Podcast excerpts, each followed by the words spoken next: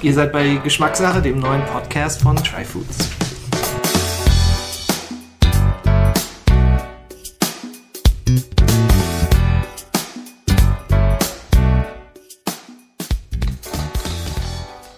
Willkommen zur neuesten Ausgabe von Geschmackssache, dem Podcast von Tryfoods. Ich freue mich, heute erneut über das Thema Wein sprechen zu können, denn es gibt schließlich kaum ein anderes Genussmittel, bei dem sich so viele Menschen über so lange Zeit mit dem Thema Geschmack, Sensorik beschäftigt haben. Und ich habe mir dazu einen richtigen Experten eingeladen, und zwar Martin Darting. Martin ist Winzer, Weinfachmann, Autor und Sommelier-Ausbilder. Und vor allem hat er sich wie kein anderer mit dem Thema Sensorik im Wein beschäftigt und dabei herausgefunden, dass er mit den bisherigen Systemen, wie Wein und Weinsensorik beschrieben wurde, einfach nicht zufrieden war. Deshalb hat er sein eigenes entwickelt, nämlich das Paar-System. Im ersten Teil spreche ich mit ihm darüber und über die Entwicklung vom Geschmack im Wein. Wenn ihr also herausfinden wollt, welchen Einfluss Boden und Rebsorte nun wirklich auf den Wein hat, dann solltet ihr unbedingt dranbleiben, denn es wird äußerst interessant und spannend.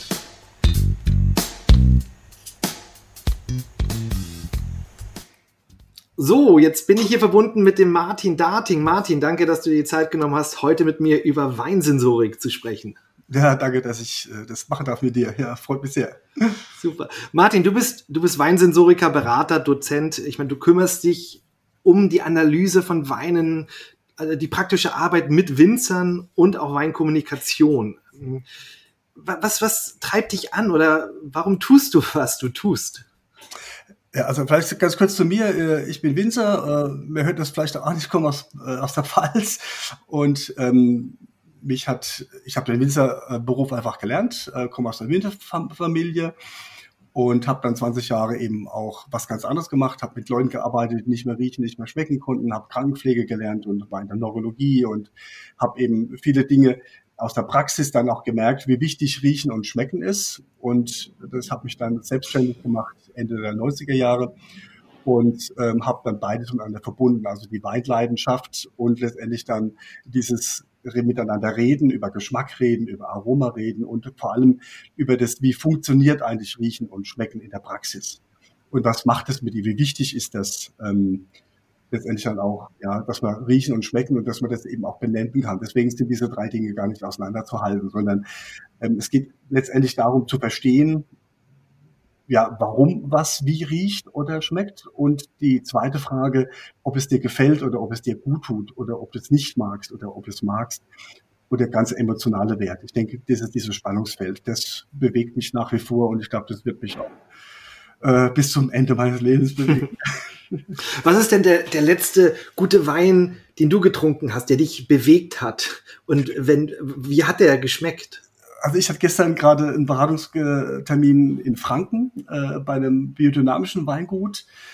Und ähm, es geht in der letzten Zeit ist es so, es gibt ja dieses deutsche Qualitätssicherungssystem, die amtliche Prüfnummer. Da ist im deutschen Weingesetz ist genau festgelegt, wie deutscher Wein zu sein hat. Fruchtig, klar, sauber. Und aber das sind Weine, die begeistern einen nicht, also nicht mehr. Oder es gibt viele, viele Winzer, die sagen, das ist mir einfach zu glatt, das ist mir zu technisch, das ist mir zu sauber, das ist mir zu, ja, und Wein ist viel mehr als nur klar, sauber und fruchtig. Und in Frankreich zum Beispiel ist es auch so. Und diese Weine, die ich gestern probiert habe, die keine amtliche Prüfnummer bekommen haben, die haben mich total wieder mal geflasht. Das sind Weine, die im Holzfass waren, die äh, lange auf der Hefe gelegen haben, die keine Enzyme, keine Zusätze, ganz wenig SO2, also schweflige Säure zur Konservierung oder gar keine, die auch nicht filtriert waren. Das sind Dinge, die bewegen mich. Das ist mhm. ein bisschen schräg, es ist auch nicht kompatibel mit mit Discount oder sowas. Äh, aber ich sage immer, wenn man sich schon die Leber schädigt, dann bitte mit was Gutem. Ja. Genau, und du hast ja vor, vor, vor einigen Jahren dein eigenes Verkostungssystem entwickelt, das PAR mhm. heißt. Kannst du das vielleicht mal erklären, was PAR genau auszeichnet und wie, wie das sich vielleicht auch unterscheidet von anderen ja. Sensorik- oder Verkostungssystemen? Ja, also es gibt natürlich internationale Verkostungsschemen, die über die OEV, das ist ein internationales Institut in Paris, die einfach sich um Wein kümmert, ein Riesenladen. Und da, da geht es um Qualität. Und bei Qualität, da wird ein sogenanntes 100-Punkte-Schema äh, verwendet. Da geht es um Ansehen, also wie sieht der Wein aus, wie riecht der, wie schmeckt der, es geht um die Harmonie. Und für jeden dieser Parameter vergibst du Punkte. Und da kommen zum Beispiel 88 Punkte raus oder 76 oder 92. Aber ich weiß halt nicht, was sich dahinter verbirgt. Und ich wusste nie, wie 88 Punkte schmecken oder 92 oder was letztendlich als Winzer, was musst du tun, damit, damit du von 88 auf 90 oder auf 95 Punkte kommst, was ja dann besser ist. Aber es kann keiner, der mit diesen Schemen arbeitet, sagen, was denn dann besser wäre. Mehr Aroma oder mehr Mundgefühl oder mehr das oder mehr das. Und da habe ich gesagt, ähm, wir brauchen erstmal die Information zu dem Produkt. Also der Winzer muss uns natürlich den Namen nicht nennen, sondern sagen, ich habe einen Riesling und der ist in dem Klima gewachsen. Und also die Information des P steht für Produktinformation und das A bei PAR steht für die Analyse. Das heißt, was ist denn im Wein überhaupt drin? Also Aroma und Gerbstoffe und Säuren und Mineralstoffe und, und, und. Und diese Parameter werden dann erstmal quantifiziert. Das heißt, eins ist wenig, 10 ist viel. Und wenn man bei uns auf die Homepage geht oder den Bio-Weinpreis zum Beispiel, der wird nach PR gemacht. Oder auch die Piwis, also pilzwiderstandsfähige Sorten, machen wir seit über zehn Jahren den Weinpreis. Dann kann man genau diese Analysen sehen. Das heißt, du hast, welches Aroma drin ist und wie viel Aroma drin ist und welche Säuren drin sind und wie sich das anfühlt im Mund, das kann man dann sehen. Und das R steht für Ranking, also für die Qualität.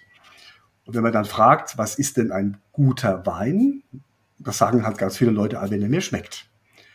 Und da fragen natürlich die Winzer oder die Winemaker, ja, was muss denn drin sein, damit man, damit es schmeckt? Und da gibt's relativ klare, äh, ja, mittlerweile natürlich, wir haben über 60.000 Weine auf der Datenbank. Da kann man natürlich jetzt mittlerweile sagen, wenn das und das drin ist, also eine Kombination aus Säure, Mineralstoff, Süße, ähm, Alkohol, Aroma, dann schmeckt es einer gewissen Zielgruppe. Und daraus ergab sich das Ranking, also die Qualität, die setzt sich dann zusammen, weil ich das ja nicht vorher wusste, wie das geht, habe ich gesagt, was ist denn Qualität? Und wenn man dann bei Google eingibt, was ist Qualität, dann steht da messbare Güte. Und nicht irgendwie mag ich oder mag ich nicht. Also ein objektiver Wert wird gefragt. Und trinkbare Qualität wäre in dem Moment eben die Herkunft. Das fasse ich zusammen als Terroir, wie man das im Französischen auch macht. Oder, das heißt, das Zeug muss ja irgendwo gewachsen sein. Und das zweite wäre dann die Machart, also die Stilistik. Ob ich zum Beispiel in einem Stahltank die Sache vergehren lasse oder in einem Holzfass. Das nennt man dann reduktiv oder oxidativ. Das ist der zweite Qualitätswert. Und der dritte, und das ist nicht so ganz einfach, das ist die Drinkability. Das heißt die Trinkfähigkeit, die Süffigkeit. Und da geht es nicht darum, ob du das magst oder nicht magst, sondern welche Zielgruppen zum Beispiel ähm, bedient werden können. Weil gewisse Leute mögen gewisse, Leute, gewisse Weine oder gewisse Weine eben nicht. Und unsere Leute, die das verkosten, die sind alle geschult auf PRR und die können diese inhaltsstoffliche Analyse relativ gut eben in diese Drinkability mit einbauen. Und dann kriegst du Punkte, wo du genau sehen kannst, aufgrund des, auf der Analyse, was du verbessern kannst an deinem Wein und warum der die Punkte gekriegt hat. Und deswegen vergeht man nicht nur Medaillen oder sowas. Klar kleben die auch auf den Flaschen drauf, aber es geht erstmal darum, dass der Winzer eine Information, die Winzerin eine Information dazu kriegt, hm, wo er an seinem Wein ansetzen kann, in welcher Art der Stilistik und für wen, also wie die Zielgruppe aussehen könnte. Okay. Also das heißt, damit ich das, damit ich es verstehe, zum Beispiel, ihr, ihr sagt nicht einfach, das ist jetzt ein Weißwein, der so viele Punkte bekommt, sondern es ist basierend darauf, dass es ein, ein Riesling aus der Pfalz, dass man erstmal weiß, innerhalb dieses dieser Parameter kann ich ihn beurteilen, weil da so, so ein Klima ist in der Pfalz. Genau. Der kann halt nicht so, so viel Zucker haben wie in Südeuropa, weil nicht so viel Sonne da ist und weil es die und die äh, ähm, Rebsorte ist. Genau. Und der ist im Stahl ausgebaut, deswegen kann ich im Stahl das und das tun. Und, ähm, und die und die Aromen sollte ich aus Stahl bekommen versus aus Holz oder wie auch immer. Genau. Da geht es okay, erstmal nicht also besser und schlechter, ob es mich mag oder nicht, was ja immer gesagt wird, dass du musst es mögen. Nee, es geht erstmal darum, eine Dokumentation zu bekommen und diese Informationen dann an einen Endverbraucher oder an einen Genießer zu sagen, zu sagen, ja, wenn du da drauf guckst, dann siehst du genau, wie der Wein schmeckt und ob er dir dann schmeckt. Bitte, da, das musst du selbst entscheiden. Aber wir sagen nur, wie er schmeckt und warum er so schmeckt.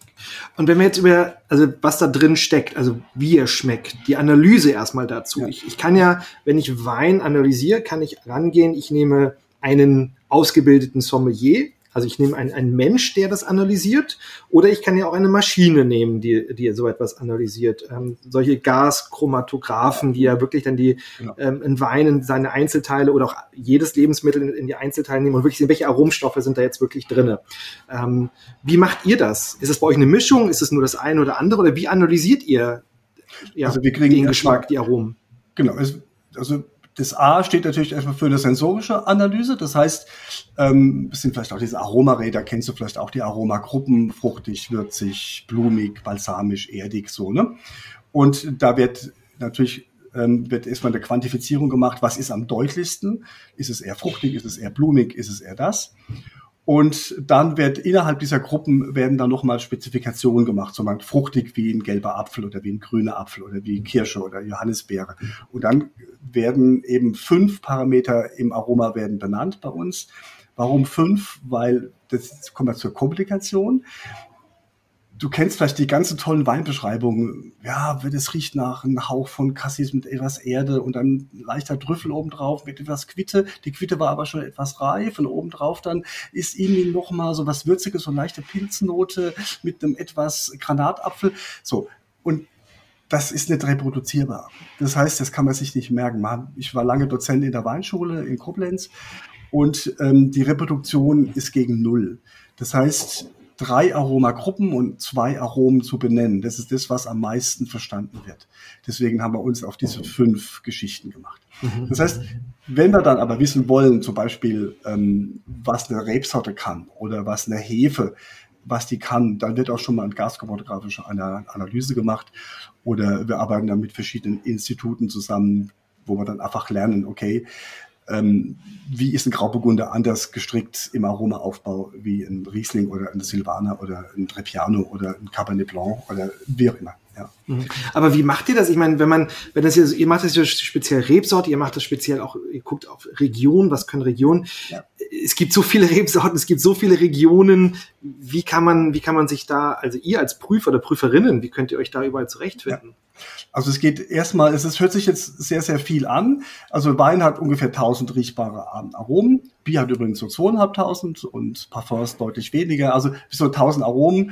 Und diese ähm, Aromen hat man dann in diese Aromaräder irgendwann reingepackt. Das war, ging los mit den in 80er Jahren, 90er Jahren.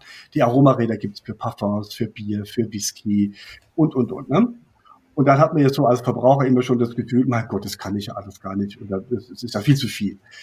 Und dann war, ähm, da kam natürlich, wird ganz viel Kurs, äh, auch Forschung betrieben und ähm, was die 2014, die heißt die großen Institute, große Forschungsinstitute ähm, für landwirtschaftliche, also für Phytomedizin zum Beispiel, die haben dann ähm, quasi definiert, dass es im Grunde nur fünf Aromagruppen gibt. Und zwar alle Vitis vinifera, das ist diese Rebsorten, die wir kennen, Grauburgunder, Weißburgunder, äh, Merlot, Riesling, ja, wie, wie sie alle heißen, gibt viele, viele, viele. Ähm, 10.000, aus 1.000 kann man Wein machen, 150 sind ungefähr relevant auf, auf, dem Markt. Und die alle haben die gleichen aromatischen Vorstufen. Wird belegt. Das, die heißen zum Beispiel dann Nerosobrenoide oder die heißen ähm, Terpene oder Thiole oder so. Ne? Und diese Geschichten, diese Vorstufen, die werden aktiviert nicht über den Boden, wie man das immer geglaubt hat, weil man kann den Boden schmecken, das ist relativer Unsinn, sondern die werden aktiviert über klimatische Einheiten. Und zwar über die drei Daten Wasser in jeglicher Form, also Tau, Regen, alles sowas. Temperatur, also Maximal- und Minimaltemperatur, darauf reagiert die Pflanze und auf die Art der Sonneneinstrahlung also Licht auf der einen Seite, Infrarot wäre dann wieder Wärme oder eben UV-Strahlung, so wie unsere Haut, so wie auch wir reagieren, wenn wir am Strand liegen und unsere Haut mit sitzen, dann merken wir, was eine UV-Strahlung kann. Und diese Strahlen, die aktivieren diese Vorstufen. Das heißt, das Terroir ist eigentlich relativ klar definiert. Wir leben mit dem UV-Index kann man messen und wenn man das dann vergleicht, also diese klimatischen Elemente, mit diesen Aktivierungseinheiten, was das Wetter oder was diese Klimaten machen können, dann weiß man, diese Rebsorte, und es ist fast egal, ob du da einen Riesling, einen Grauburgunder oder einen Weißburgunder hast, die haben damals eben auch definieren können, dass die Rebsorte macht maximal 20 Prozent was aus, was du im Glas hast. Alles andere ist Winemaking, also die Frage der Stilistik und eben des Klima.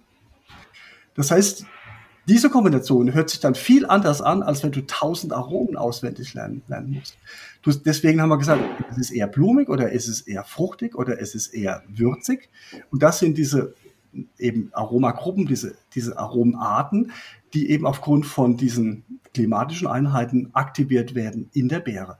Und da liegt es an dir, an der Winzerin oder am Winzer, mit welcher Hefe er arbeitet, ob er das im reduktiven, also im Stahltank macht oder das im Holzfass macht. Ob er, und wie er diese in der Beeren vorhandenen Aromen weiterverarbeitet, weiter aktiviert.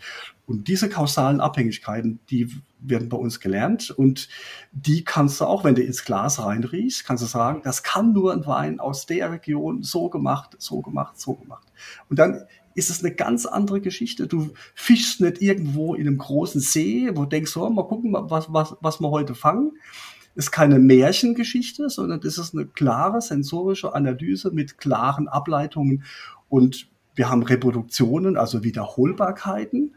Daran misst sich ja immer in der wissenschaftlichen Arbeit von über 80 Prozent.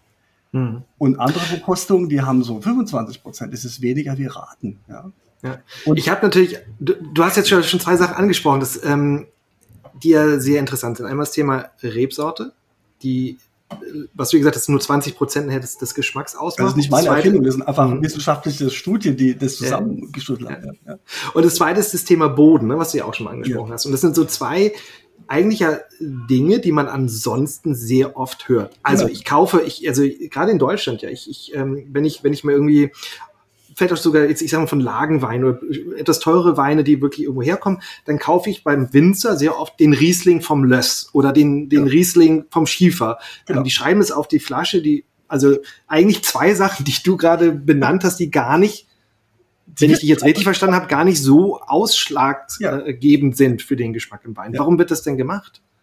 Also ich denke, ähm, auch diese Leute, die diese Untersuchung gemacht haben, sagen, es ist eine Marketing-Sache und das hört sich einfach gut an, das ist dem Löss oder auf dem Schiefer gewachsen oder sowas. Und aber man weiß mittlerweile, seit 2014, weil das war die Veröffentlichung, dass es eben die klimatischen Elemente sind, die den, die, die Trauben viel mehr prägen als eben den Boden. Was aber, aber vielleicht zwei Dinge, die trotzdem sehr wichtig sind für Boden, ist natürlich die Lebendigkeit des Bodens also wenn wir von guten, wenn, wenn ich von einem lebendigen Wein rede, dann ähm, rede ich nicht von gedüngten Wein mit Glyphosat gespritzten Weinbergen, also mit Herbizid, ne, sondern von Weinbergen, die bio- oder biodynamisch ähm, bearbeitet worden sind. Da ist der Humusgehalt, also die lebendige Erde, das, was man auch einen guten Garten für Erdbeeren, für Himbeeren braucht. Humus, also humose Stoffe und da sind natürlich ganz, ganz viele Bakterien sind da wichtig. Ähm, und diese Bakterien, die verstoffwechseln humose Masse, also Laub und Mist und alles, was man so hat und Begrünung halt. Und die verwechseln, die ähm, ja, verarbeiten das wieder für Mineralstoffe, was die Rebe aufnehmen kann. Die Rebe kann aber keine Gesteine aufnehmen. Das heißt, diese Verwitterungsgesteine von Schiefer oder von Sandstein oder von Silikaten, das ist immer noch so dicht gepackt, dass diese Reben, diese Wurzeln da nicht dran, dran kommen. Die sind zwar vorhanden, aber stehen nicht zur Verfügung. Zur Verfügung steht lediglich Mineralstoffgehalte aus der Humosemasse oder eben mineralischer Dünger. Und da ist die große Firmen, die mineralische Dünger herstellen, die machen das genauso, dass die Rebe das eben aufnehmen kann. Das ist wie Fast Food und Kochen, selbst kochen. Und das selbst kochen heißt begrünen und selbst gucken, dass man einen guten Humus aufbaut und dort hast du lebendige Erde.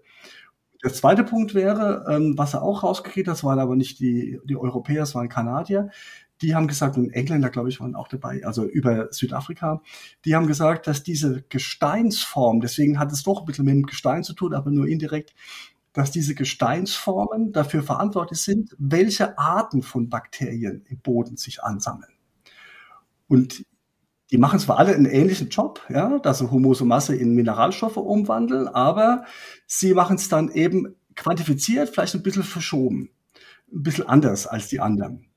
Das ist auch erstmal nicht besser und nicht schlechter, aber generell gilt in der Biologie auch das sogenannte Minimalprinzip. Die Rebe wird also immer das aufnehmen an Mineralstoffen, was im Verhältnis am wenigsten vorhanden ist. Deswegen ist maximale Düngung, wenn zum Beispiel Magnesium fehlt und du düngst Kalium zum Beispiel, dann macht es gar keinen Sinn, weil äh, die wird sich immer am Magnesium, an, des, an dem, was am wenigsten als Beispiel jetzt vorhanden ist. Ja?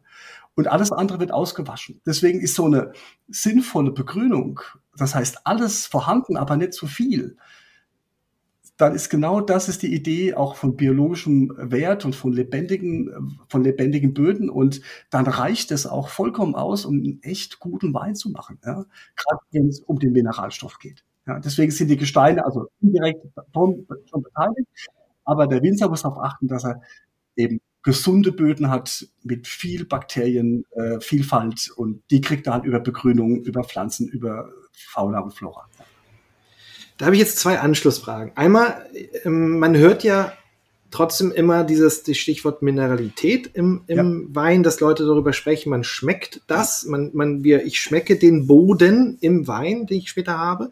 Und das ist, es ist da so anschließend ist die, die Frage, ist es denn, was damit zusammenhängt, wenn jetzt der gleiche Winzer, der in der gleichen Region, ich sag mal, Riesling anbaut, wie ich sagte, Riesling vom Löss, Riesling vom, vom Schiefer, der hat vielleicht eben Hänge, wo im, im einen ist mehr Löss, beim anderen ist mehr Lehm und der baut die ja separat aus und füllt sie ab. Und man schmeckt ja dann nachher am Ende, schmecken die Rieslinge unterschiedlich. Obwohl sie ja eben, ja. du sagst, der Klima ist ja wichtig, man kommt vom gleichen Klima wahrscheinlich, also ist ja aus der gleichen Region, mhm. ist der gleiche Winzer.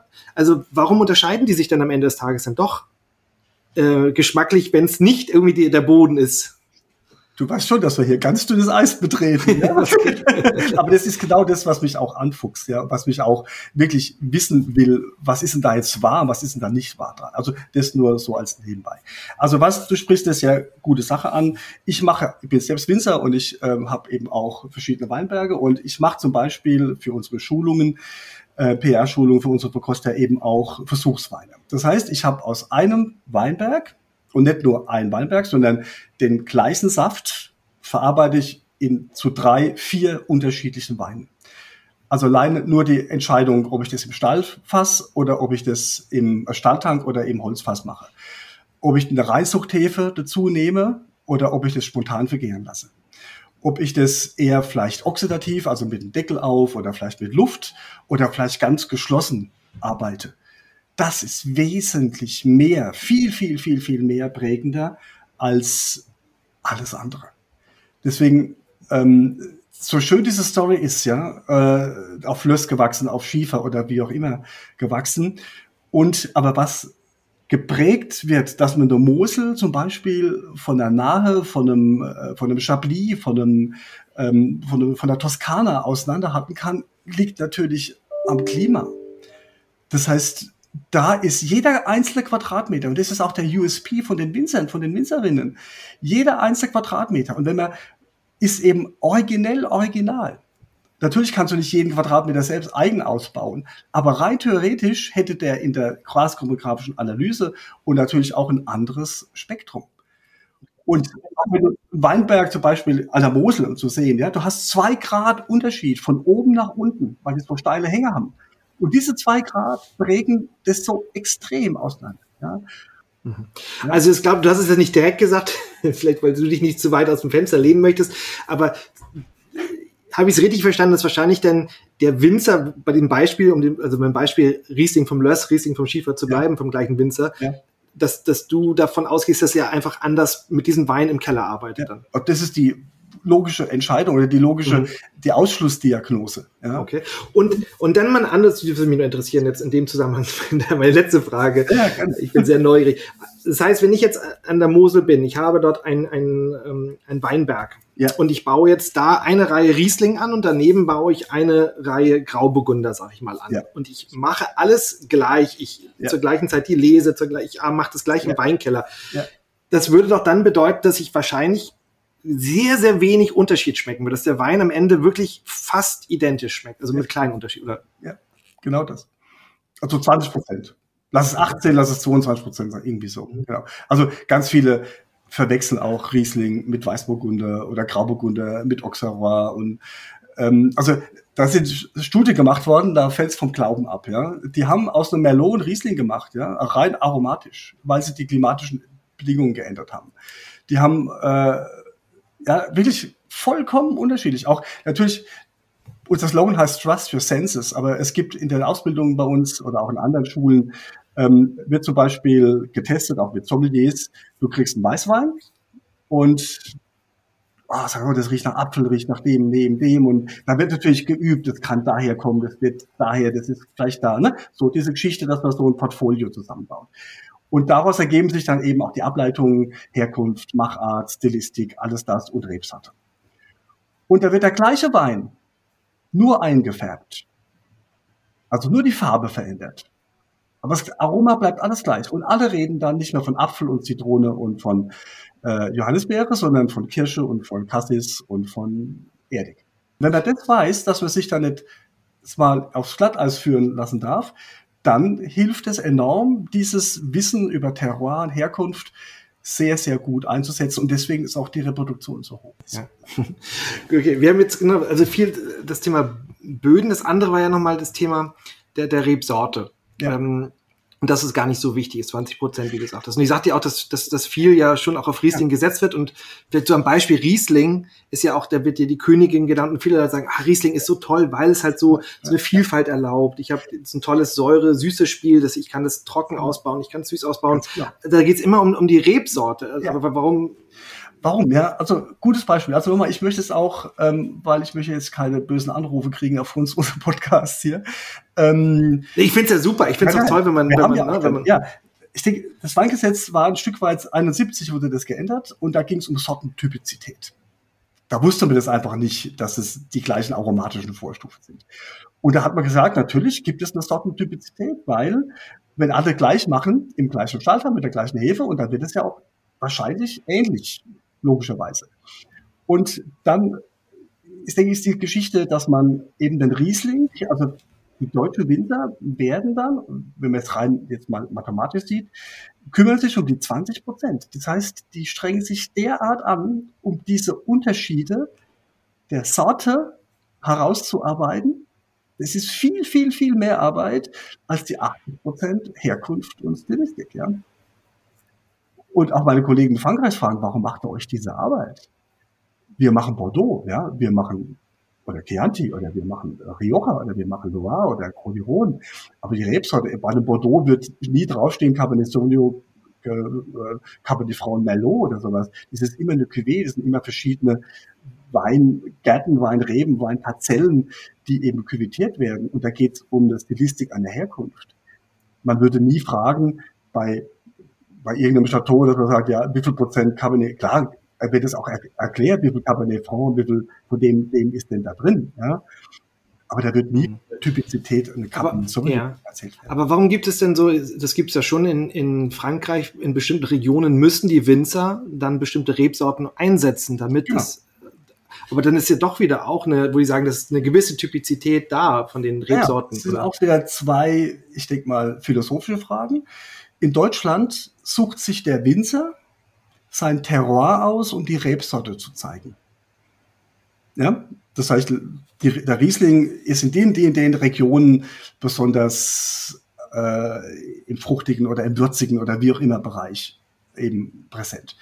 In Frankreich ähm, sucht man sich die Rebsorten aus, um sein Terroir zu zeigen.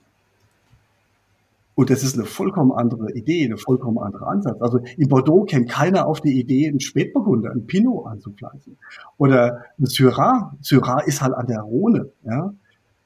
Und Grenache, Syrah, Mourvèdre, die ganzen Geschichten, das ist halt, die brauchen Mittelmeerklima. Die würden auch irgendwie in Bordeaux wachsen, wahrscheinlich auch an der Loire. Aber so richtig bringen die halt nur ihre PS auf die Straße, dort, wo man den Erfahrungswert seit vielen, vielen hundert Jahren eben hat. Das ja auch ausprobiert. Und dann hat irgendwann Paris gesagt, hey Leute, das macht keinen Sinn, einen Spätburgunder in Bordeaux anzupflanzen. Natürlich kann man außerhalb der AOCs, also der Region, der Qualitätsregion, kann man das probieren. Es gibt ja auch viele Pinots in, im Languedoc zum Beispiel. Aber ähm, dieses, dieses Erscheinungsbild einer Region in Frankreich, diese Typizität, wo diese Verlässlichkeit, die liegt daran, dass gewisse Rebsorten eben für eine AOC zugelassen sind. Ob das dann endlich alles Sinn macht, ist eine ganz andere Frage nochmal.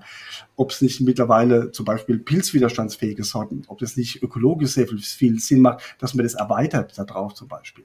Aber diese Verlässlichkeit liegt an dieser Festlegung. Hm. Und in Deutschland darfst du überall das, alles, ja. ja. Das halt Aber das scheint ja eher ein Ansatz zu sein, den du eher befürwortest, den französischen. Also zuerst, also eben vom Terror auszugehen. Und jetzt Terror eben nicht Boden, sondern von ne, Klima etc. Das ist aber viel ein, einfacher für, für, für die Winzer, ja, klar. Also nee, ich finde beides genial. Ja. Ich mache ja auch Riesling und ich habe halt meinen Schlossberg oder mein Riedwingert oder so und da sage ich halt, boah, das schmeckt total unterschiedlich, obwohl die nicht weit voneinander sind. Ja.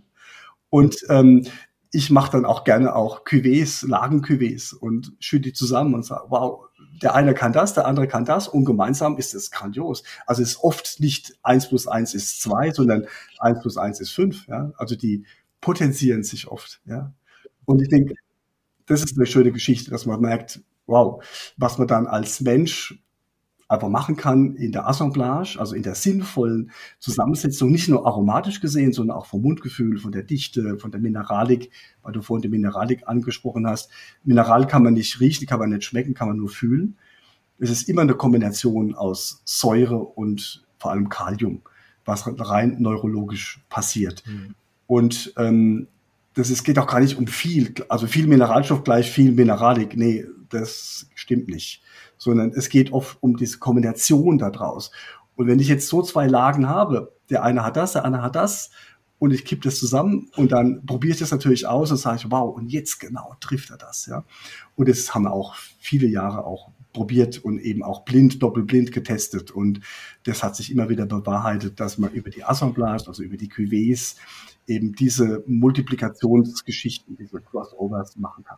Warum denkst du denn, also dass eben solche Weinmythen, diese Mineralität oder bestimmte Geschichten weiterhin so stark erzählt werden? Ist es, ist es eher, weil die Winzer oder vielleicht die Weinkommunikatoren, die Sommeliers das nicht besser wissen? Oder tun sie es, weil sie das Gefühl haben, das ist das, was die Konsumenten hören wollen?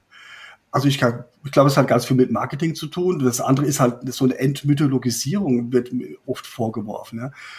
Ähm, auch nicht böse, ja, aber es ist halt auch ein schönes Story, ein schönes Bild, ja. Es gibt auch Winzer, die lassen ihre Kunden an irgendwelchen Steinen lecken, ja. Und da sage ich, okay, wenn da drei, fünf oder zehn von vorher dran rumgeschlappert haben, dann riecht das vielleicht auch ein bisschen komisch, ja. Aber ähm, Nee, es gibt keine, es gibt keinen wissenschaftlichen Zusammenhang zwischen Aromabildung, also riechbare Stoffe und Gesteinseinheiten. Die gibt's einfach nicht. Wenn du mir heute irgendwas schickst, wo irgendjemand nachgewiesen hat, dass aus einem Schiefer ein Terpen wird oder ein Nerosoprenoid oder ein Ester, unterschreibe ich das sofort, ja. Aber dann erklär doch mal nochmal ein bisschen genauer, also auch vielleicht für Leute, die sich bisher noch nicht so beschäftigt haben, wie, also gerade jetzt von der Winzer- oder Winzerinnenseite ja. aus, ähm, wie entwickelt ein Winzer dann den Geschmack ähm, im, im Wein oder wie, ne, wie entwickeln sich die Aromen? Also man hört, oder haben vielleicht schon mal gehört, man sagt nachher auch primäre, sekundäre und tertiäre Aromen. Wie kommt das zusammen? Also klar, du lernst erstmal als Handwerk, wie macht man überhaupt Trauben und gesunde Trauben und äh, wie, wie werden gequetscht, irgendwie kommt es an den Saft und dann wird es vergoren. Und ich denke, so einfach lapidar sich das anhört, so ist es auch im Grunde. Also wir können, aber wir können eben auch eingreifen, zum Beispiel über die Reife. Also früh gelesen oder spät gelesene. Ähm, dann hast du verschiedene Unterlagen. Unterlagen sind, ist, vor 150 Jahren kam, kam die Reblaus nach Europa und da mussten amerikanische Hölzer, weil die, die im Boden ist, die Reblaus, mussten die, müssen die veredelt werden. Das heißt, wir haben amerikanisches Holz im Boden, also wir haben gar keine Riesling Weißburgunder Wurzel im Boden, sondern SO4, 5C, 125a, Burner, wie die alle heißen, ja. Das heißt, wir haben gar keine tiefen Wurzeln. So. Da kannst du das über die Entscheidung, welche Unterlage mache ich da drauf. Also ich habe oben Riesling drauf und unten habe ich eine 5C oder eine SO4.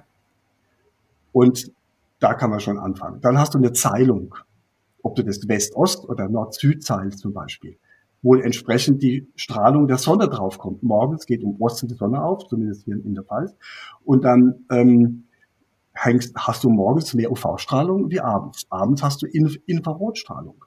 Das heißt, wie machst du diese Zeilung? Wie machst du diese Erziehungart? Entblätterst du oder entblätterst du nicht? Wie viel Blatt-Frucht-Verhältnis machst du? Das heißt, je mehr Blätter ich habe, desto mehr Zucker, desto mehr Alkohol habe ich hinterher liest du das sehr spät oder hast du eine hohe Lage mit mehr Säure, weil je kühler die Nächte sind, desto mehr wird Säure erhalten bleiben. Je heißer die Tage sind, desto mehr wird aus Äpfelsäure Weinsäure zum Beispiel auch synthetisiert. Und das sind viele, viele, viele kleine handwerkliche Geschichten aufgrund des Terroirs, der Herkunft.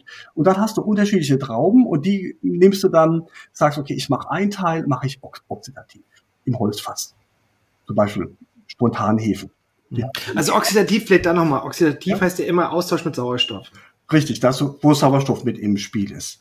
Und da werden ganz andere Hefen und ganz andere Arten diese Aromen eben entwickeln, als wenn du die gleichen Trauben presst, vielleicht auch mit Maische oder mit vielleicht Ganztrauben, vielleicht entrappt oder nicht entrappt, also mit Gerbstoffen, ohne Gerbstoffe, ohne Phenole, mit Phenolen. Und das ist, da sind da, da machst du ganz, ganz viel Unterschiede. Und dann machst du den gleichen Saft, machst du einmal im Stahltank. Und da setzt du vielleicht Reinzuchthefe dazu. Eine, die ganz besonders gut Terpene kann, ja. Die kannst du ja mittlerweile, kann man viele, viele Hefestämme kaufen. Und ähm, es gibt mittlerweile Kollegen, die können die Hefe rausriechen, mit dem der Winzer gearbeitet hat. Ja? Mhm. Die X16 zum Beispiel, die kriegst du immer raus. Ja? Das ist immer Gummibärchen. Das ist immer total frisch fruchtig. Ja? Und äh, andere Hefen, die machen eher das weniger fruchtige. Ja? Und so kannst du halt auch handwerklich deine, wie so ein Puzzle, ganz viel zusammengesetzt, deine Stilistik, dein USP, deine Art, Wein zu machen letztendlich auch argumentieren bei der Kundschaft. Mein Wein schmeckt deswegen so, weil ich A, natürlich die Herkunft habe, die Lagen und weil ich im Keller genau das und das und das mache. Mhm. Und kein Winzer, keine Winzerin wird alles je erklären. Und ähm, da bleibt auch ein bisschen, bleibt auch, nicht Glück will ich es nicht nennen, aber ich glaube auch diese Stabilität, dieses, dass ich nicht mache, Winemaker bin, sondern dass ich das begleite auch das hat, glaube ich, was mit Stilistik mhm. oder mit, mit, ja, mit der Philosophie zu tun, die du auch schmecken kannst, die du auch fühlen kannst, ja, wo du Jahrgänge zum Beispiel dann auch merkst. Ah ja, das Jahr war heißer, das Jahr war kühler, das war feuchter, das ist, boah, das hat eine knackige Säure, das kannst du nicht trinken, ja. Das andere Jahr, der gleiche Weinberg, ja, total wenig Säure, weil es fast nicht geregnet hat oder wie auch immer. Das sage ich, wow, es ist doch total abwechslungsreich, das ist so klasse. Und viele Winzer machen dann das Teufel komm raus, immer wieder das Gleiche, dass es gleich schmeckt. Und ich finde halt die Vielfalt so toll. Und hm. wenn ich zu meinem Winzer komme, ich habe ja auch Wein, wo ich kaufe und dann sage ich, äh, wie ist er denn die, dieses Jahr? Und dann sage ich, ja, stell dir vor, ich habe da oben das und das und da habe ich das und der ist ja total anders wie der und so. Und das finde ich halt total spannend, ja um die, die Entmystifizierung weiterzutreiben, ist ja, du hast ja schon die Hefen angesprochen, das ist da ja so ein spannendes Thema. So, so als, als Konsument hört man da ja eigentlich ja wenig drüber. Ne? Da wird ja, weil das wahrscheinlich einfach nicht so sexy ist, darüber zu sprechen. Also es ist, glaube ich, sexy, eben ein Stück äh, Löstleuten oder Stein hinzuhalten, ja, als Hefekulturen zu zeigen. Und über Hefe wird wenig kommuniziert, obwohl die ja extremst wichtig wirklich in der Geschmacksentwicklung ist. Und du hast das ja schon gesagt, je nachdem, welche Hefe ich da einsetze, da gibt es unterschiedlichste Herangehensweisen. Ja. Ähm, was mich da in dem Zusammenhang einmal interessiert ist, ist es für dich ein qualitativer Unterschied, wenn jemand sagt, ich kaufe jetzt so Reinzuchthäfen, also wo man auch wirklich ja sehr gut äh, weiß dann, welchen Geschmack bekomme ich da raus aus dieser Reinzuchthefe. Ja versus jemand, der sagt, ich nehme zum Beispiel, also ich mache spontan Vergärungen, Hefen, also die hier in der Luft sind, die hier bei mir in, in der Gegend sind. Ja, Gibt es da für dich einen qualitativen Unterschied? Ist das eine für dich mehr Handwerk und das andere mehr Industrie? Oder was ist da so dein, ja, dein, deine Meinung dazu? So wird es leider oft kommuniziert. Ich, also wir gehen bei PR im Institut, gehen wir einfach davon aus, äh, wenn der Winzer muss entscheiden, wenn ich für eine gewisse Zielgruppe, für einen gewissen Markt immer eine gleiche Qualität machen muss, eine gleiche Art, dann werde ich mich nicht auf dieses äh, dünne Eis geben, dass da was passiert, was ich nicht steuern kann. Also werde ich mich entschließen für eine Vorerklärung, ich werde mich entschließen für eine Reinzuchthefe, für eine temperaturgesteuerte Vergärung, um einfach diese diese Gefahren, dass was schief geht, wie eine Essigsäure zum Beispiel oder eine Oxidation, dass ich das einfach minimiere. Und dann ist es einfach eine Frage der Stilistik. Und dann können das genauso gute Weine, gut im Sinne von Herkunft, Machart und Stilistik und, und, Drink, und Drinkability, also die Trinkfähigkeit, aber halt für einen ganz anderen Markt gemacht. Und viele Winzer, die ich jetzt, die, die wir auch berate, sagen, ey, ich habe jetzt 30 Jahre Frucht gemacht und boah, das ist immer die gleiche Brühe, ja. Es ist stinke langweilig. Ich will jetzt eben meine originellen, originalen Weinberge, mein Terroir hier zeigen. Ich will jetzt endlich wissen, wie schmeckt eigentlich mein drei Quadratmeter da oben da weißt du, da wo die Kapelle ist, da unten drunter und da habe ich da so eine kleine Fläche, die sind zweieinhalbtausend Quadratmeter, die sind 80 Jahre alt, die Rebstöcke, da will ich jetzt wissen, wie das schmeckt. Was muss ich da tun?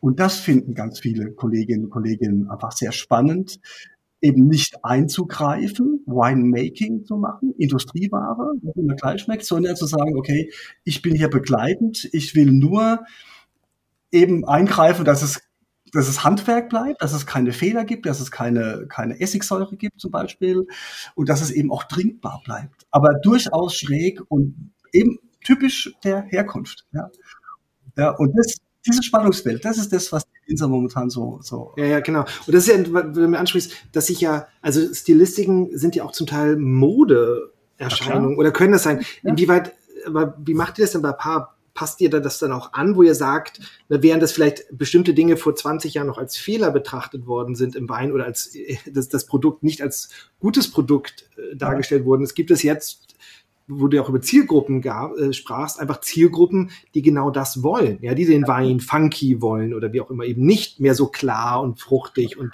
straightforward. Das gibt's ja auch beim Bier und so, ne, dass man halt ganz normales Bier hat und dann eben Bier aus dem Holzfass. So, das ist ja das, das ist der Trend. Aber ähm, bei PR läuft das dann so in den Verkostungen, A, sind unsere Leute alle geschult, die haben alle ihren Master gemacht. Das ist eine recht anspruchsvolle Ausbildung in der Sensorik, kann aber auch jeder lernen. Das ist jetzt nicht so, dass man da jetzt jahrelang investieren muss, sondern es ist eine recht knackige Sache. Und da wird gelernt, wenn der Winzer, wenn du jetzt zum Beispiel mir angibst, ich habe hier, bleiben wir ruhig bei dem Beispiel Riesling, Riesling modern gemacht, modern heißt Stahltank vorgeklärt, nach modernen Maßgaben. Und dann Sorry, da habe ich mir einmal vorgeklärt heißt es, ist es eine Filterung? Es ist keine Filterung, es kann auch eine Filterung sein, aber es wird eben absetzen lassen, wie wenn man, man kennt es auch, wenn man Apfelsaft hat, hat, der naturtrüb ist, dann hast du, wenn du den stehen lässt, die Flasche, dann hast du unten so einen Satz. Und dieser Satz, da sind Mineralstoffe drin, da sind Eiweiße drin, da sind auch teilweise die Trauben nicht ganz gesund waren, manche war auch ein paar Sachen drin, Bakterien, die man vielleicht nicht so unbedingt, ja, okay. die auch dumme Sachen machen. Ja. Und bei der Vorklärung nehme ich halt diesen Absatz Dann nehme ich raus. das raus. Oder ich filtriere den ganzen Kram. Ja. Also große Betriebe filtrieren das immer, weil das mit dem Absetzen dauert viel, viel zu lange.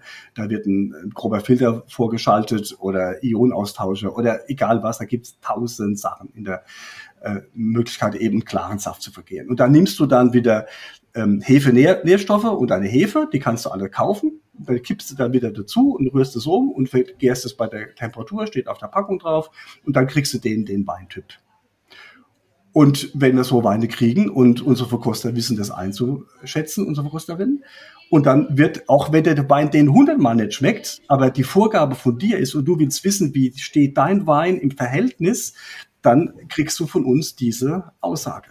Für eine moderne Stilistik bist du mit diesem Weintyp für diese Drinkability, für diesen Markt super gut geeignet. Mhm. Andererseits, wenn der gleiche, wenn der Nachbarwinzer möchte aber vom, vom gleichen Hügel das Gegenteil macht. Keine Vorklärung, keine Enzyme, keine Hefe, keine Temperaturkontrolle. Ja, und das ist der Nachbarweinberg vielleicht, ja. Und dann ist es, sind die Analysedaten, also die Herkunftsdaten sind ganz ähnlich, aber da steht halt oxidativ traditionell.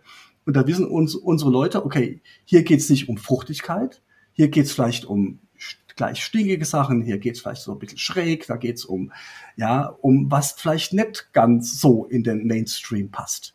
Und dann bekommst du aber trotzdem genau von den gleichen Leuten, weil sie wissen, was sie beurteilen müssen und worauf sie zu achten haben und wie gut es gelungen ist. Das kannst du dann eben im PR-System kann man dann eben diese Be Bepunktung entsprechend verteilen. Dann kriegst du als Winzer genau deine Information auch, wie gelungen eben dein Produkt ist im Verhältnis zu den Angestellten oder anderen oder wie auch immer Wein. Ja. Also es geht nicht darum, was es der Trend ist. Natürlich haben wir momentan, wir waren die Ersten, die jetzt auch Naturwein zum Beispiel auch definiert haben. Da wird über Jahre in Österreich, Italien, Frankreich, Spanien, vor allem auch in der Schweiz wird ganz viel über Naturwein diskutiert. Was ist das überhaupt? Ja, mit oder ohne Schwefel und und und und. Da gibt's ganz, ganz viele Diskussionspunkte. Und wir haben jetzt mit dem letzten ähm, Bioweinpreis haben wir auch das erste Mal das gemacht, haben einfach gesagt, nix rein, nix raus. Ganz klare Ansage. Nix rein heißt keine Püderchen, kein Schwefel, keine Enzyme, keine Hefen, keine Nährstoffe, gar nichts, aber auch nichts raus. Also keine Entsäuerung, keine Filtration, nix. Einfach nur so wie es ist. Das ist Naturwein. Und so wird er abgefüllt. Und dann weiß ich auch als Verbraucher, okay, das ist ein originelles, originales Produkt. Und da können natürlich Sachen passieren, die, wo du denkst, boah, muss man das wirklich trinken? aber, genau, das, aber das ist halt, das ist, das ist diese eine Kategorie. Und wenn ich das weiß als Verbraucher, dann weiß ich auch, das kann was ganz Geiles sein, das kann was ganz Schräges sein, das kann was ganz Verrücktes sein, das kann aber auch total Mainstream schmecken. Ja. Also, aber die Bedingung ist, nichts rein, nichts raus, zum Beispiel. Und das kapiert, glaube ich, jeder. Ja. ja, das ist klar, genau. Ich meine, ich war auch schon auf, auf Naturweinmessen und es ist interessant, mit den Leuten zu sprechen, dort mit den Winzerinnen und Winzern, weil die zum Teil ja auch sehr unterschiedliche Herangehensweise haben dort. Also ne, genau gesagt, also es gibt einige, die ein bisschen schwefeln ähm, oder ein bisschen was filtrieren. Ja. Aber was eben, ist, das ist aber das heute Schwefel, wann du schwefelst, auf die, auf die Traube, ob du entrappst oder nicht entrappst oder ob du den Saft am Anfang oder den ganz am Ende schwefelst und wie viel du schwefelst. Ja. Die Schwefelgabe ist ein extrem veränderndes Maßnahme, verändernde Maßnahme. Extrem verändernd. Das mhm. ist wie, ähm, ob du heute ein gelbes Hemd oder ein blaues T-Shirt anziehst. Ich sag's mal so, ja. Das ist extrem. Das ist immer noch, das, du bist immer noch der gleiche, aber das ist was anderes, ob du ein gelbes Hemd oder ein blaues T-Shirt anhast, ja. Und Schwefel macht halt eine Reduktion, also nimmt Sauerstoff weg auf der einen Seite, verhindert die Oxidation, aber mit der Oxidation verhinderst du auch jegliche Entwicklung. Die Weine sind stabil und Kollegen in Frankreich sagen immer, ähm, deutsche Weine sind von, von Angst und Sicherheit geprägt und die höchste Form der Stabilität ist der Tod. Ja. Aber es ist halt so, dass die Weine in Deutschland stabil und so bleiben müssen, wie sie denn sind. Die Franzosen sagen, warum das ist doch Schöne daran, dass es sich entwickelt, dass er heute so schmeckt und in, in einem halben Jahr so. Und zu dem Essen ist es doch eine ganz andere Geschichte. Klar schmeckt er mit Wein, aber mit dem Essen ist es doch, ah, Marco, und es wäre doch schlimm, wenn der nur fruchtig wäre, ja. Warum muss, warum müssen die bei euch immer so fruchtig sein, die Weine? Das verstehen die gar nicht. Die sagen zum Beispiel auch, Fruité c'est Prostitution. Also, der Wein muss erst seine Frucht verlieren, damit er echt das zeigt, sein Terroir, seine Herkunft zeigt. Das sind aber Ansichtsweisen. Ja? Das ist in Deutschland halt eine andere Nummer. Wir sind halt doch wahrscheinlich irgendwie sehr technisch geprägt. Also anhand ja, der Ingenieure, wir wollen irgendwie die Stabilität, wir wollen das sehr. Ja, natürlich. Ja. Das ist auch sehr verlässlich. Das ist auch ein Markt. Das ist auch perfekt. Ja. Das ist auch, kann auch grandios gut sein. Ja. Aber es ist halt, es ist halt eingeschränkt, extrem eingeschränkt. Aber es ist stabil, es ist verlässlich, es ist messbar, es ist machbar, es ist extrem. Es, es, ich kenne kenn kein Land auf der Welt. Ich komme viel rum, war lange in Georgien äh, und wie gesagt, ich komme sehen und die, die, die Technik, die in deutschen Kellern steht, das ist der Hammer. Das mhm. finde ich in keinem anderen Land. Vielleicht mit den USA noch, ja, aber so. Aber selbst da ist es aber wie, wie siehst du denn die Zukunft gerade des Weinbaus in Deutschland? Weil das ist, ich meine, wir haben ja, wir haben so diese, diesen Trend des Naturweins. Wir haben, wir haben natürlich Klimaveränderungen, ähm. Die, die ja bestimmte Rebsorten natürlich oder Veränderungen auch im Anbau ähm, nach sich ziehen. Ähm, Stichwörter wie Pilzresistenz, du hast schon die Piwis an, angesprochen, also neue Rebsorten, die halt einfach widerstandsfähiger sind. Wo denkst du, geht das so hin, die Reise hier? Wie wird, ja. was, was denkst du, wie ist so Weinbau so in 20, 30 Jahren? Wie sieht das aus?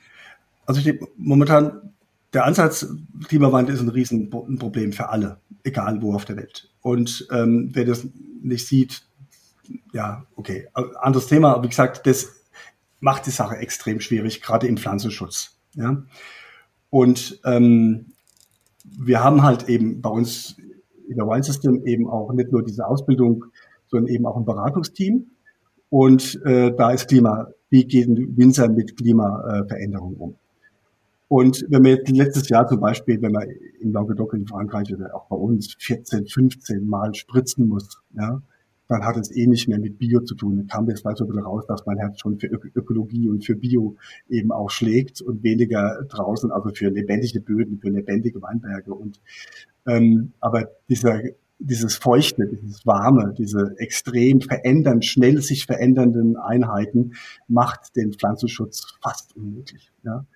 Und das hat auch nicht mehr viel mit Bio zu tun, wenn ich 15 Mal mit dem Traktor da durchfahren muss und dann Kupfer und Schwefel und sowas. Deswegen glaube ich, ähm, ich kann es keine Zeit nennen, aber ich denke, dass es in absehbarer Zeit viele Winzer geben wird, die umsteigen. Das merkt man auch sehr deutlich, dass die eben auf Piwis, also als pilzwiderstandsfähige Sorten. Auch da wird relativ viel geforscht. Wir machen seit über zehn Jahren den Pilzwiderstand, also den Weinpreis für pilzwiderstandsfähige Sorten, Piwi genannt, kann man auch mal gucken im Internet. Und da siehst du auch, ähm, wie gleiche An Analysegeschichten. Und da heißt es halt Cabernet Blanc und nicht Sauvignon Blanc. Ja? Und Cabernet Blanc oder Sauvignon Gris oder ähm, Regent ist auch so eine ganz bekannte Geschichte auch. Die heißen jetzt auch Satin Noir zum Beispiel. Ja? Und das sind Rebsorten, die auch jetzt wieder Institute, die nicht wir gemacht haben, äh, Doppelblindtests mit Verbrauchern, wo die Verbraucher, also die, die jetzt vielleicht auch zuhören, diese Weine besser beurteilt haben als die klassischen wie Merlot, Riesling und wie auch immer. Ja, das sind Johanniter, das ist eine Riesling-Kreuzung mit einem immer eine ein Partner davon ist resistent eben gegen den falschen und den echten Mehltau. Das sind die beiden Hauptquellen, die uns die Sache extrem schwer macht. Und die sind halt aufgrund des Klimawandels extrem vorhanden. Und da musst du Kupfer und Schwefel spritzen. Und diese Resistenz aus einem Resistenzpartner, die wird da reingekreuzt. Und das über verschiedene Generationen. Das ist ein Haufen Arbeit. Und äh, diese Sache, die haben wir dann hinterher, glaube ich, als Zukunft im Wein. Und mittlerweile sind wir in der vierten Generation, das heißt, die sind relativ stabil. Da gibt's gute und schlechte und weniger geeignete Rebsorten wie bei den anderen auch. Und das, glaube ich, ist die Zukunft. Ja. Und äh, es wird auch darüber diskutiert, die auch entsprechend zuzulassen für ähm, AOC, also für, für Qualitätsweinbau zuzulassen. Und solche Studien, aber es dauert lange, ja. Das ist ein Projekt in Deutschland der Wein, Weinstraße, äh, was das Vitivid-Programm, was eben auch so Sachen auch immer wieder publiziert und von ganz öffentlicher Seite eben auch sagt, Leute, überlegt euch, es geht wirklich um gutes Schmecken und die neuen Sorten können das auch. Ja, mhm. kannst du da, kannst du da irgendwie, ich weiß nicht genau, inwieweit es zu sehr Werbung ist, aber kannst du mal sagen, das sind vielleicht ein paar Winzerinnen, Winzer, die das schon gut machen, wo man, wo, wo jetzt mal Konsumenten mal solche PVs probieren ja. können? Okay, wenn ich das darf hier, mache ich das gerne. Also es ist Weingut Galler zum Beispiel, in Kirchheim an der Wein Weinstraße. Junge Familie, er war Kellermeister im Rheingau und hat sich dann vor ein paar Jahren eben da unten das Weingut zugelegt in der Pfalz und wir arbeiten sehr eng zusammen auch und da geht es eben auch, wie kann ich mit diesen neuen Rebsorten eben auch, ja, eben tolle Weine machen. Ja? Und zwar nicht nur deutsche Weine, sondern eben auch in Deutschland gemachte französische Stilistik zum Beispiel. Ja? Und da kann man internationale, deutsche, internationale Rotweine, nicht nur rote Weine, sondern Rotweine, die natürlich nicht fruchtig sind. Ja? Er kann natürlich auch fruchtige Weine machen. Oder auch so ein Pionier ähm, äh, ist dann, ja, ist ein Höflin zum Beispiel im, in Baden, unten am Kaiserstuhl. Ja? Und ähm, ja, es gibt noch ein paar mehr. Also einfach mal auf piwiweinpreis.de gehen und dann kann man sich die ganzen Sachen auch mal angucken, wer da noch äh, dabei ist. Und da gibt's natürlich auch Piwi-Winzer, die machen ganz moderne Sachen, also fruchtige Sachen, extrem fruchtig. Und es gibt natürlich auch Winzer, genauso wie bei den anderen Rebsorten auch, die sagen, nee, ich will meine Terroirs, ich will meine Ursprungsherkunft wieder zeigen, nehme aber dafür nicht kein Silvaner und kein Riesling, kein Merlot, sondern ich nehme dafür Satin Noir, Sauvignon Gris und Cabernet Blanc um meine Herkunft zu zeigen. Und das ist spannend, ja. Und es ist nicht so, dass man es nicht trinken kann und dass man da jetzt irgendwie äh, Würgereize kriegt oder sowas, ja, sondern es ist grandios gut. Und die unterliegen den gleichen biologischen Grundsätzen wie die anderen eben auch. Und das würde Sinn machen. Das würde ökologisch, ökonomisch. Ich sage immer, wir saufen für die Enkel, ja. Das ist verantwortlich. Mit jedem Schluck Bio Piwi trinken wir CO2, ja wir sparen CO2 ohne Ende. Da muss ein Winzer zweimal, dreimal spritzen und keine 15 Mal mehr. Das sind 600 Liter Diesel aufs Hektar, die da gespart werden. Und wenn ich andere Anbaumethoden, dass ich kein Laub mehr schneide, dass ich einen Nullschnitt mache zum Beispiel, da kann ich noch mal drei Überfahrten sparen. Ich muss auch, ich mache meinen Boden nicht mehr kaputt. Ich habe eine super gute äh, äh ja, eine, eine Lebendigkeit in meinem Boden, weil mein Schlepper eben dann nicht mehr drüber fahren muss. Es kostet weniger Geld, ja. Es ist nur, es gibt nur Win, Win, Win, Win, Win. Es gibt, es gibt keinen Grund, es nicht zu tun, aber es gibt viele Gründe, es zu tun. Ja. Und Zukunft wird mit Sicherheit auch Skandinavien sein. Ja, es gibt schon tolle Weine England, Südschweden, Litauen. Wow, Polen. Hammerweine. Geht mal rein, guckt euch das mal an, was wir da auf der Datenbank haben. Also ich bin ja in Berlin, ich habe auch das Gefühl, dass mehr jetzt also auch in Brandenburg oder selbst in Berlin passiert. Ah, äh, hey, Schloss Rattay, oben in Brandenburg, ja, kurz vor Usedom. 32 Hektar haben die jetzt angepflanzt, ja. Nur Piwis, vom Allerfeinsten. Ey, Berliner, fahrt nach Schloss Rattay. Ist eine geile Nummer da oben, echt. Das ist ein Sehr junger Mann, der investiert da oben, auch viel in Kultur, ist ein Hotel, ist ein Restaurant dabei. Das ist doch mal, ja, das ist doch, äh, finde ich immer gut, auch so praktische Tipps, das mal zu haben, dass man da mal was probieren kann. Ich glaube, es ist für viele neu, Piwis, ja. da, da, mal sich mal reinzutrinken, aber jetzt ja. finde ich, finde ich super, dass man da mal was, was Konkretes hat, wo man mal schauen kann. Und wenn man das natürlich dann auch für die wie du sagtest, für die Enkel. Äh, ja, was tut. Enkel. Das ist natürlich extrem wichtig auch. Das ist doch ein super, super Schlusswort für, für diesen Teil, weil Martin, ich möchte mit dir eben noch einen zweiten Teil führen. Und im zweiten Teil, wir haben jetzt ja mehr über die, den, den Anbau, ja, was machen Winzerinnen, wie entwickelt sich jetzt der Geschmack im Wein gesprochen. Ja. Und im zweiten Teil möchte ich mit dir gerne eben über mehr über die Konsumentenseite sprechen. Also wie schmecken wir jetzt Wein? Wie kann ich jetzt daran gehen? Wie funktioniert meine Nase? Wie kann ich einen Wein riechen? Wie kann ich ihn okay. schmecken?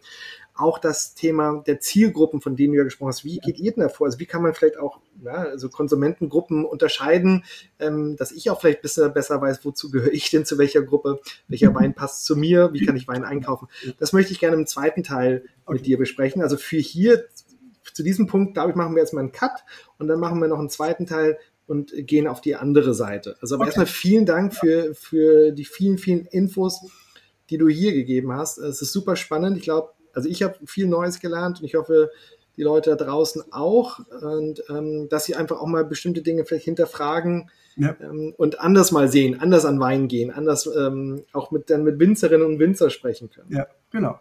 Okay, ja, gerne. Also vielen Dank genau erstmal hierfür, bis hierhin. Bedanke mich auch fürs Zuhören, ja. Vielen Dank fürs Dranbleiben. Ja, ich hoffe, ihr habt genauso viel lernen können wie ich. Ich fand es super spannend, weshalb ich auch unbedingt noch einen zweiten Teil mit Martin Darting machen wollte, der auch in den nächsten Tagen veröffentlicht wird. Also hört ihn euch an und wie immer, wenn ihr Fragen, Kommentare, Anmerkungen habt, schreibt an info at tryfoods.de. Ansonsten freue ich mich über jedes Abo auf eurer Lieblings-Podcast-Plattform. Also, wie immer, bleibt neugierig.